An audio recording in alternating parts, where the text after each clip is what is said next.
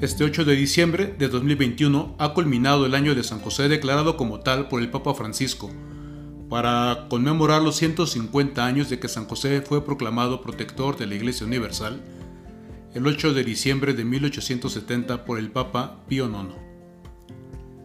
Inicié el año de San José con mucha sorpresa, con mucha alegría y con mucha esperanza.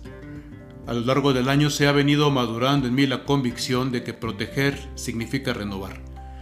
Cada vez que San José ha sido invocado como protector por la Iglesia Universal, la Iglesia ha entrado en una dinámica de renovación de sí misma.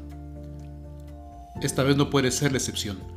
El Papa Francisco ha abierto un camino de renovación en la Iglesia y ha marcado también las líneas para esta renovación. Desde que inició su pontificado, providencialmente el 19 de marzo del año 2013, el Papa Francisco señaló que la misión de la Iglesia es la misma que la misión de San José, ser, como lo llamamos en el Simposio Internacional del año 2013, custodio de la vida y del amor. La misión de la Iglesia es ser custodiadora de la vida y del amor, de los pequeños y de los pobres, de los marginados y de los excluidos, de los descartados, como los llama el Papa Francisco. Una iglesia solidaria, samaritana, compañera de camino y servidora. Una iglesia que se sabe a sí misma hospital de campaña, porque sabe que su lugar es el lugar de las víctimas, de los que día a día en las trincheras de la vida se juegan el sentido de la existencia, de los que día a día en las trincheras de la vida buscan lo mínimo y lo básico para sus familias. Una iglesia que quizá no siempre tiene las respuestas a las grandes preguntas ni las soluciones para los grandes problemas, pero quiere estar allí, junto a los pobres, junto a los últimos, junto a los que luchan, junto a los que se resisten a perder la esperanza. En su tiempo San José aprendió que su identidad venía del amor de Dios y no del reconocimiento social de una cultura machista y patriarcal aprendió a vivir en medio de burlas,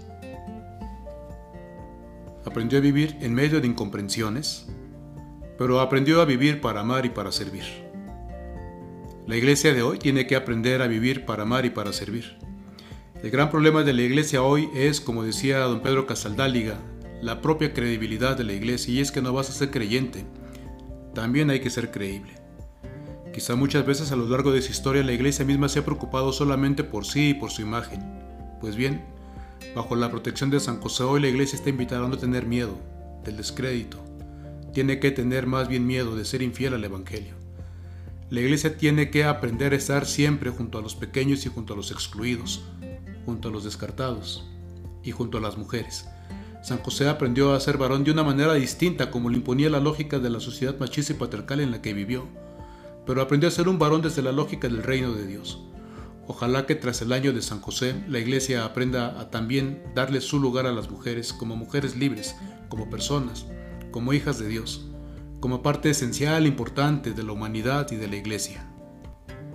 Me parece que en este tiempo de Adviento que estamos viviendo, en el final del año de San José, San José nos ilumina con cuatro luces. La primera de ellas, la luz, la luz de la historia es el descendiente del rey David, gracias al cual Dios se ha mostrado fiel a sus promesas. Siempre hemos pasado momentos difíciles, la familia Josefina lo sabe.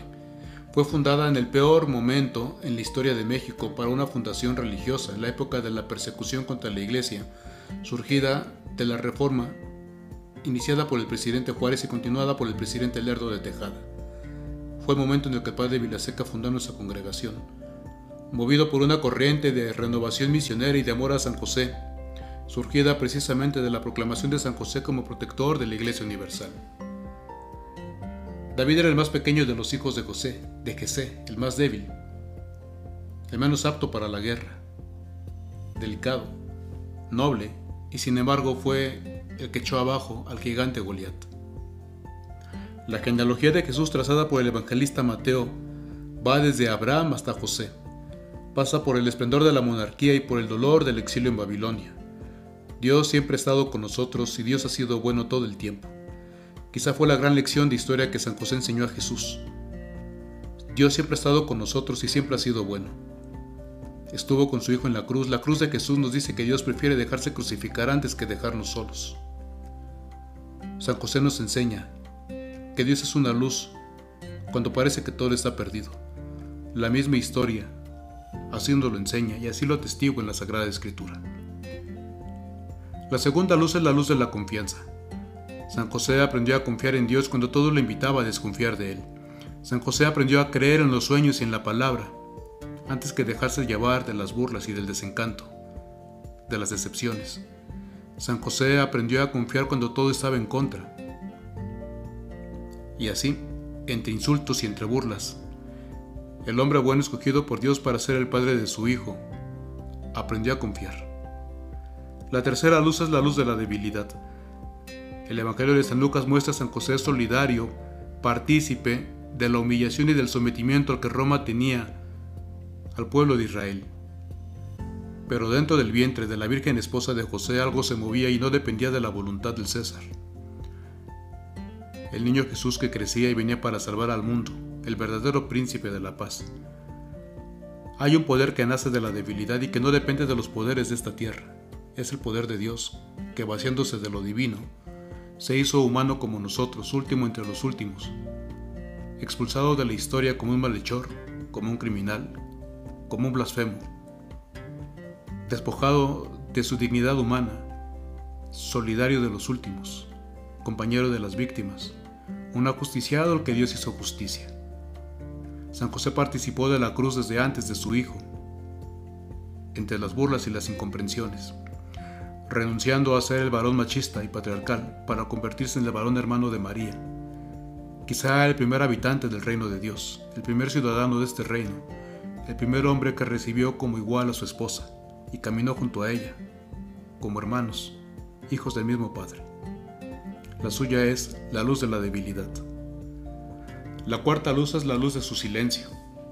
Quisiéramos preguntarle muchas cosas a Dios. Quisiéramos preguntarnos por qué la pandemia, por qué los que han muerto, por qué la injusticia, por qué la muerte, por qué la violencia, por qué algunos cierran los ojos sin haber tenido nada y otros van al lugar de los muertos, habiendo disfrutado de todo. Dios se nos presenta muchas veces en la historia como una gran pregunta para la cual no hay respuesta. La Virgen María al pie de la cruz, San José en el templo de Jerusalén viendo el desarrollo y la madurez de su hijo y de su esposa, nos enseñan a aguardar con silencio en el corazón la hora de Dios. El silencio de San José nos dice que no todo está en nuestras manos, ni todo depende de nosotros, que en el mundo no siempre hay justicia, y que las cosas no siempre llegan a tiempo, y que como dice Germán de esa, la única que nunca llega a tiempo es la muerte, siempre llega mucho antes o mucho después. El silencio de San José es el silencio de la esperanza, el silencio de la confianza, el silencio de la debilidad, el silencio del amor el más fino.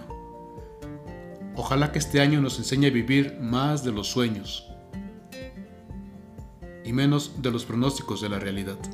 Ojalá seamos mujeres y hombres más de esperanza y menos de expectativas. Ojalá que de aquí en adelante San José nos enseñe a vivir como el logotipo para este año que nos regaló Jonás Alejandro Padilla Huerta, con la cara en alto y la mirada hacia adelante.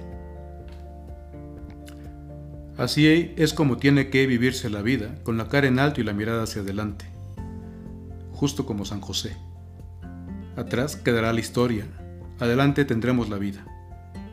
Atrás quedan las lágrimas por los que se fueron vigilando que el polvo del camino no cubra las huellas de los que caminaron antes que nosotros.